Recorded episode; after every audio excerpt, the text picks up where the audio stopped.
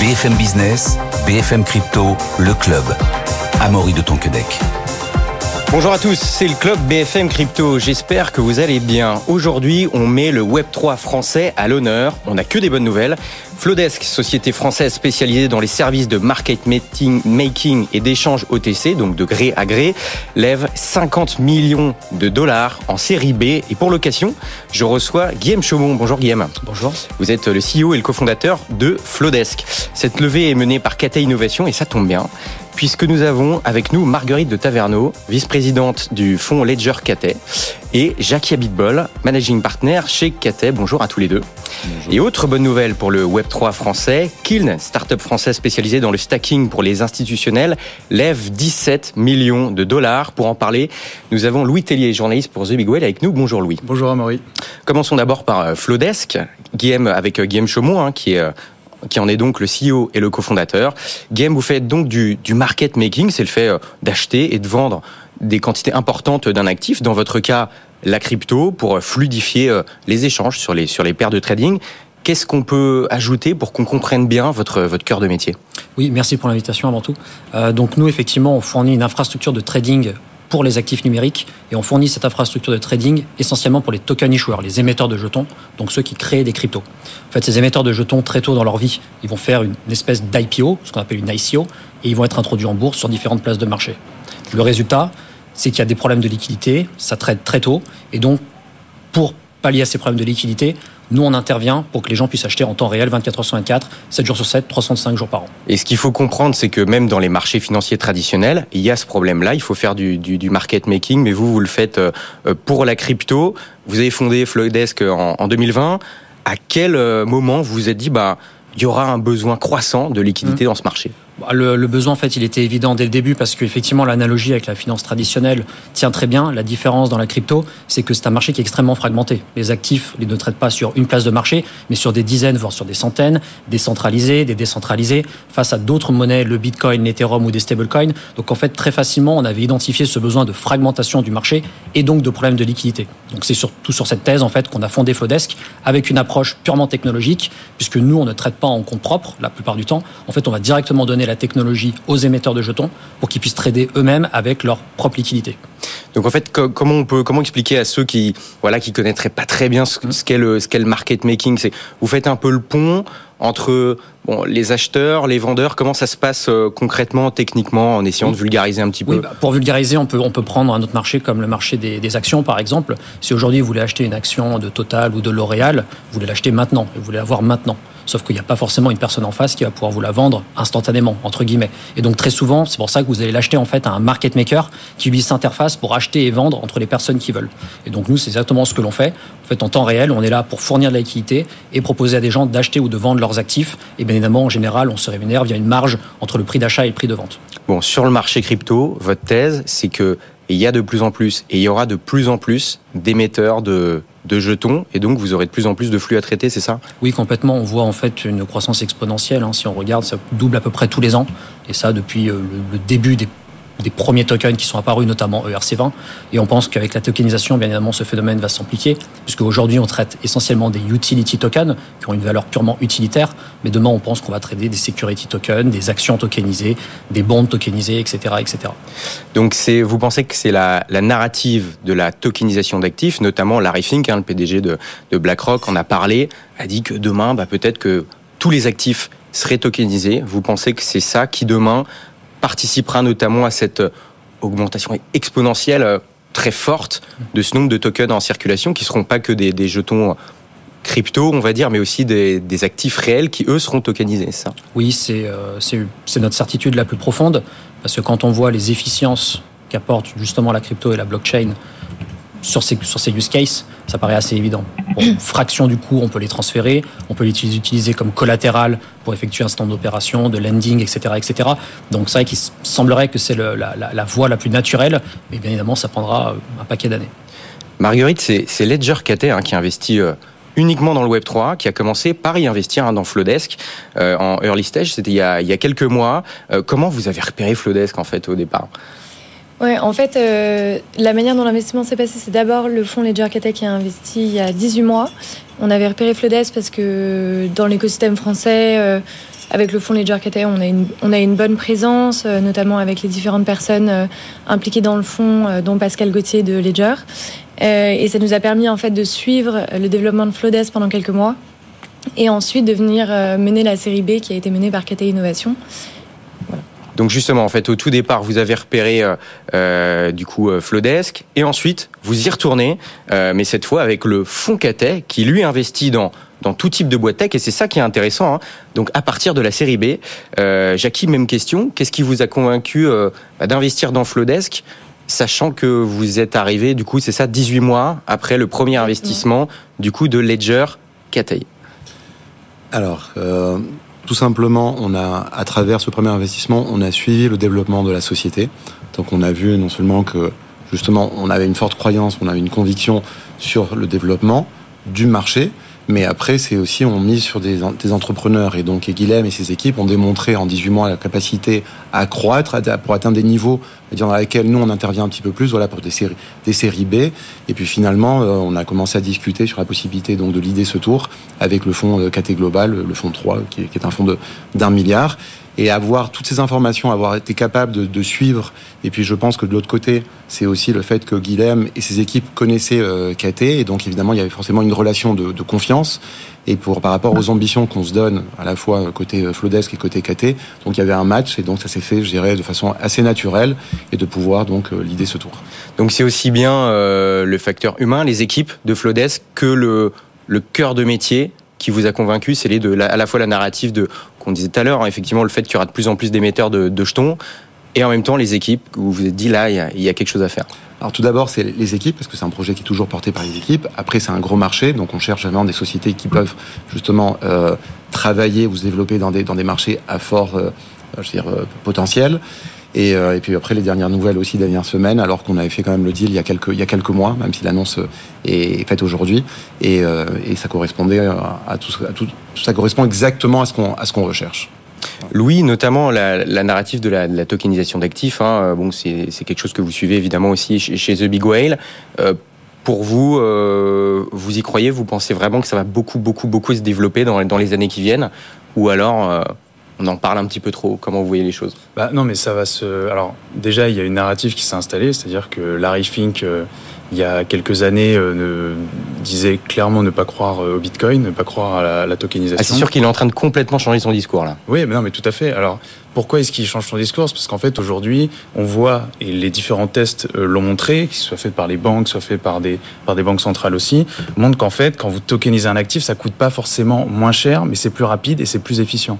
Et en fait, déjà, ces deux choses-là, euh, quand vous avez un système qui est plus efficient, qui est plus rapide, forcément ça attire le marché. Donc c'est pour ça qu'aujourd'hui il y a une tendance autour de la tokenisation. Après à voir quelle forme ça va prendre, il y a encore énormément de questions, euh, qu'elles soient réglementaires, qu'elles soient aussi techniques. Hein, euh, quelle, euh, quelle forme de token, quelle forme de jeton en fait on va incorporer dans la blockchain pour faire circuler ces actifs-là. Et puis peut-être aussi ce qui n'a pas forcément été assez, euh, enfin en tout cas souligné, c'est qu'aujourd'hui Flodesk fait partie des principaux market makers crypto dans le monde. C'est-à-dire que Aujourd'hui, vous avez euh, certains euh, acteurs qui sont pas très connus. Vous avez par exemple Wintermute qui est très actif. Vous avez Amber aussi qui est très actif. En fait, ces acteurs-là, on les voit pas parce que comme ce qu'a décrit Guilhem, en fait, c'est des acteurs qui sont chargés en fait quelque part de faire le pont un petit peu entre un acheteur et euh, le marché, trouver la liquidité sur le marché. Donc, grosso modo, quand vous êtes une entreprise, je schématise, mais comme l'a décrit Guilhem, vous allez dire, voilà, vous avez demandé à un market maker, vous avez demandé un service euh, technologique à un market maker, vous allez lui dire je veux tant de crypto, donc que ce soit des petites caps ou des grosses caps, et en gros j'aimerais que tu me le trouves à ce prix-là. Et en fait c'est le travail de euh, market maker, euh, market maker comme Flodesk, Flodesk aussi qui s'est beaucoup développé, enfin qui commence sérieusement à, à, beaucoup se développer en Asie. Et donc aujourd'hui on a une entreprise française, native française, qui fait partie euh, ben, voilà, qui est sur un positionnement qui va être déterminant dans le développement euh, euh, du marché crypto, de la tokenisation et aussi du basculement qu'on commence un petit peu à entrevoir des infrastructures de marché actuelles vers des infrastructures blockchain. Oui, c'est vrai, Game, vous avez des bureaux à, Paris, Singapour et en Amérique du Nord. En 2020, quand vous vous êtes lancé, vous, il y avait qui sur le marché? Vous aviez déjà une certaine avance ou alors il y a des acteurs qui étaient déjà bien installés au moment où vous avez commencé Oui, dès le début de la crypto, il y a des acteurs, notamment GSR, euh, qui opèrent depuis plus de 10 ans maintenant, qui s'étaient s'étaient lancés sur ce marché. Donc effectivement, le marché était déjà assez bien adressé, mais par des market makers qui avaient qui utilisaient un business model similaire aux market makers de la finance tradie, en compte propre. C'est des hedge funds algorithmiques qui traitent avec leur propre balance sheet, donc qui mettent des millions, des milliards de dollars sur la table et ils vont acheter de manière active et vendre des actifs numériques. Nous, notre approche, effectivement, elle était assez innovante parce que nous, on s'est dit, c'est les, les émetteurs de jetons eux-mêmes qui vont trader leurs propres tokens, comme si pour reprendre l'analogie d'avant avec euh, L'Oréal ou, ou, ou, ou, peu importe quelle autre entreprise du CAC 40, allaient trader leur propre stock. C'est ça qui est vraiment innovant et c'est là qu'elle est l'innovation parce qu'elle permet beaucoup plus de transparence, beaucoup plus de contrôle et surtout elle coûte beaucoup moins cher.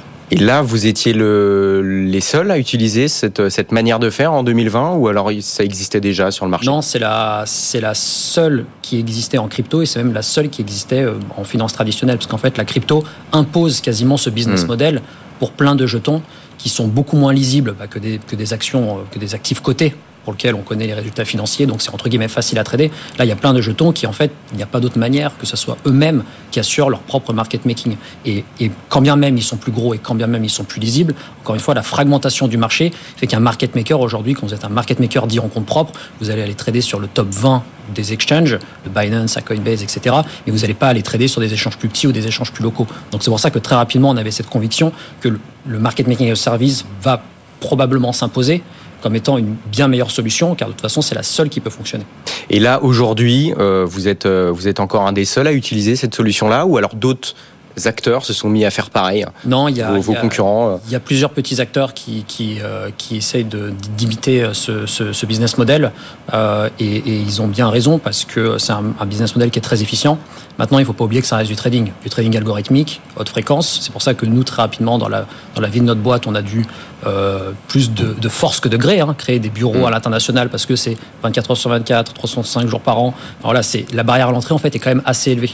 Euh, ça reste quand même du, trading haute fréquence. Alors, c'est pas comparable à la finance tradie, on est sur un ordre de grandeur en moins en termes de, latence, de connectivité aux exchanges, mais, aujourd'hui, la barrière à est quand même très très compliquée. Donc aujourd'hui, il y a le, space en fait se distingue entre des acteurs effectivement en compte propre, hedge fund, on va dire, euh, et nous qui effectivement émergeons comme l'un des acteurs les plus sérieux, euh, avec une croissance des volumes euh, assez exceptionnelle en 2023. Et comment vous allez, euh, question que je vous pose un peu, euh, un peu à tout le monde, mais comment, comment vous comptez utiliser les, fonds de la levée, donc 50 millions de, dollars en tout. Je crois qu'il y a 20 millions qui vient de chez Ledger, c'est ça euh, comment, c'est quoi vos priorités pour continuer votre développement? Euh, je peux commencer à répondre. Avant tout, euh, l'objectif, c'est de double down sur la partie technologique. Parce que c'est une course à la technologie. La blockchain est une technologie quand même qui est particulièrement compliquée, mmh. notamment quand on veut aller traiter dans des échanges décentralisés, etc., etc. Donc la majeure partie de l'investissement va servir à grossir les équipes et à continuer à développer de la technologie qui nous permettra de garder notre avance sur le marché.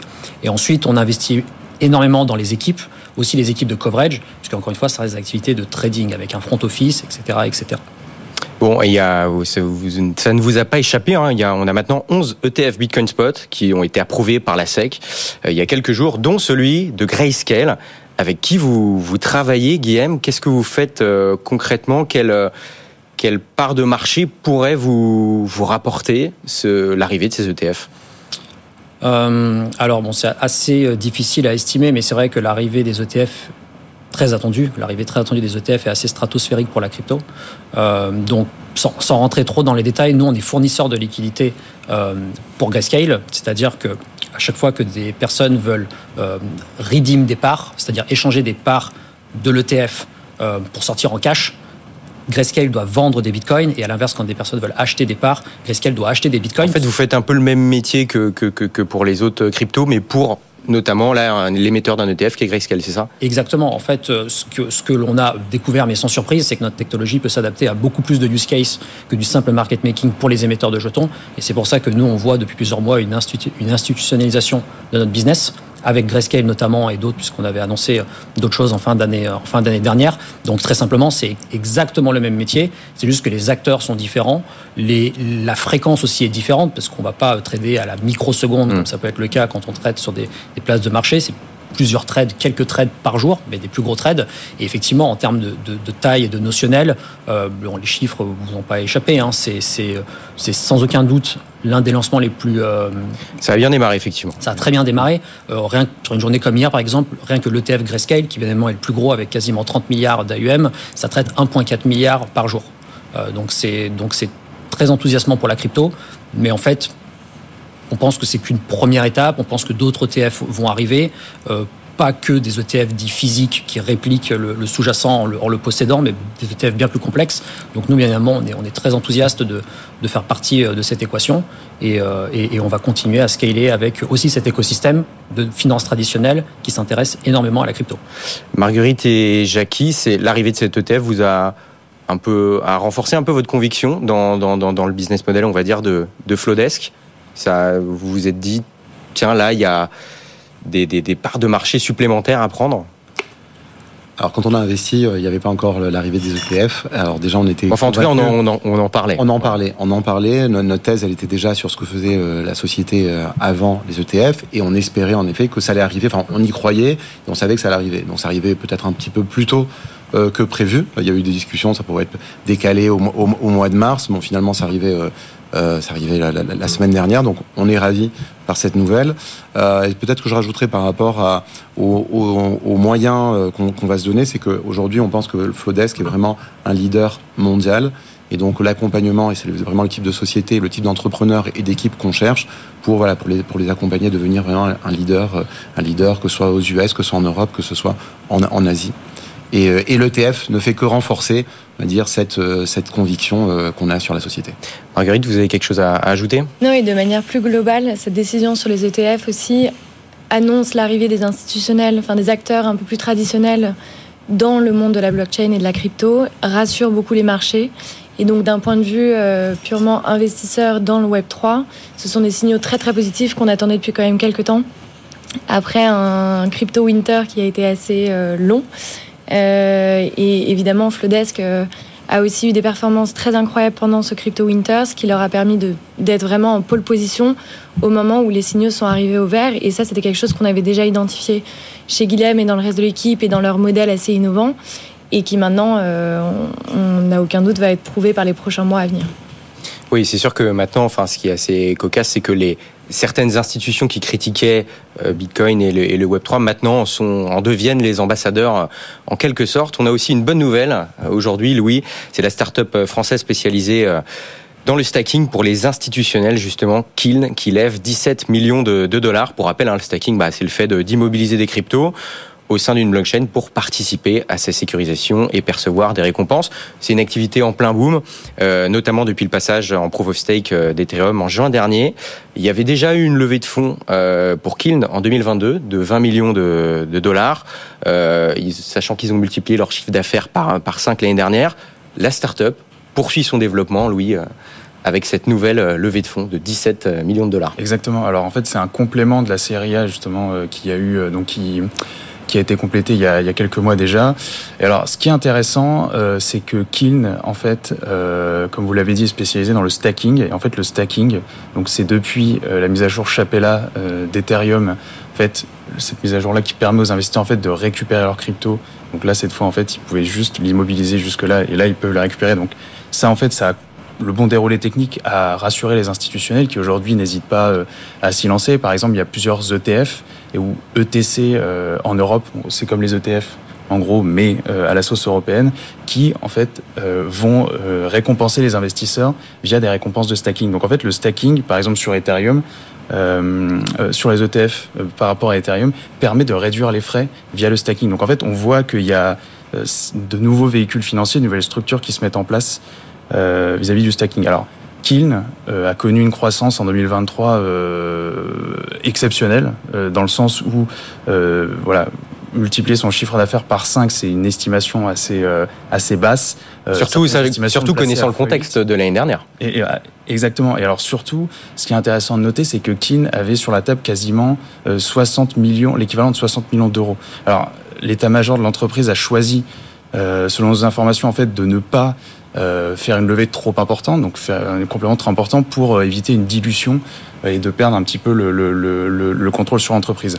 Et alors, pour parler du stacking, effectivement, donc on le citait en début d'émission, aujourd'hui, c'est une nouvelle manière de concevoir la sécurité sur Ethereum. Il faut savoir qu'aujourd'hui, il y a à peu près 90 milliards euh, de dollars équivalents immobilisés au sein d'Ethereum. Donc ça commence à devenir un marché assez conséquent. Et surtout, ce qu'on va se développer, c'est aussi autour du stacking, du liquid stacking. En fait, le liquid stacking, c'est le fait de disposer d'une représentation liquide euh, donc de ces Ethers stackés. Et après ça, donc là, on voit émerger ce qu'on appelle le restacking. Euh, avec en tête un acteur majeur qui s'appelle Layer, qui n'est pas encore euh, lancé, qui n'a pas encore lancé live complètement euh, ses produits. Mais aujourd'hui, il y a déjà quasiment 1,5 milliard immobilisé au sein donc, de, de ce protocole qui peut entrevoir en fait euh, une nouvelle manière de concevoir la sécurité d'Ethereum et surtout d'autres blockchains. Parce qu'en fait, le restacking, vous allez pouvoir sécuriser d'autres blockchains avec vos jetons de liquid stacking. Donc on comprenne bien, donc il y a le stacking, normalement il y a nos jetons qui sont immobilisés. Exactement. Avec le liquid stacking, on peut les récupérer de manière indirecte et avoir de la liquidité. Et cette liquidité, on pourrait la stacker en plus. Exactement. Et sur d'autres blockchains, d'autres écosystèmes. Donc aujourd'hui, il y a des équipes qui travaillent. Euh, par exemple, une blockchain qui veut se lancer. Imaginons, je dis un, exemple complètement faux, mais euh, Polygon, par exemple, pourrait euh, avoir sa sécurité assurée par des jetons Ether ou des dérivés des jetons Ether. Donc, en gros, c'est un énorme game changer pour les équipes de développeurs qui n'auraient pas à mettre en place en fait tout, euh, voilà, tout un processus de sécurité où il faut déterminer l'inflation, il faut déterminer mm. la décentralisation, qui gère euh, tout ça. Donc c'est un processus très lourd. Et là aujourd'hui, en fait, on pourrait voir euh, l'innovation se démultiplier parce que vous aurez pu à gérer toute cette partie-là qui coûte à la fois cher. au niveau financier et puis surtout en, en, de, en, matière de, de main d'œuvre parce que on est dans un marché encore très naissant.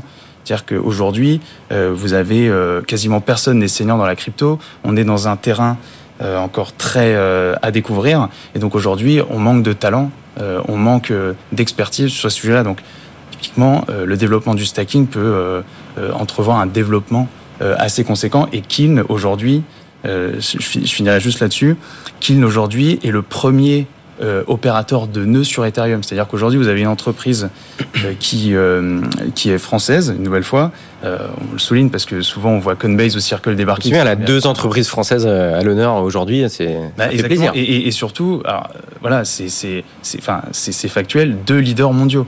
C'est-à-dire que ces deux acteurs, donc Flodes dans le market making et Kill donc euh, dans le stacking, c'est deux opérateurs, enfin deux, euh, deux entreprises qu'on voit pas forcément, qui sont pas aussi visibles qu'une plateforme d'échange, mais qui vont être essentielles en fait dans le développement de la crypto. Et juste pour finir ce, cette histoire de liquid stacking plus de restacking, est-ce que ça pose pas un problème si la sécurisation, la sécurisation d'une blockchain dépend de la sécurisation d'une autre? Parce que là, on n'est pas sur quelque chose d'un peu euh, compliqué, une cascade qui peut être euh, problématique Alors évidemment, les équipes euh, de développement et de recherche d'Ethereum travaillent dessus.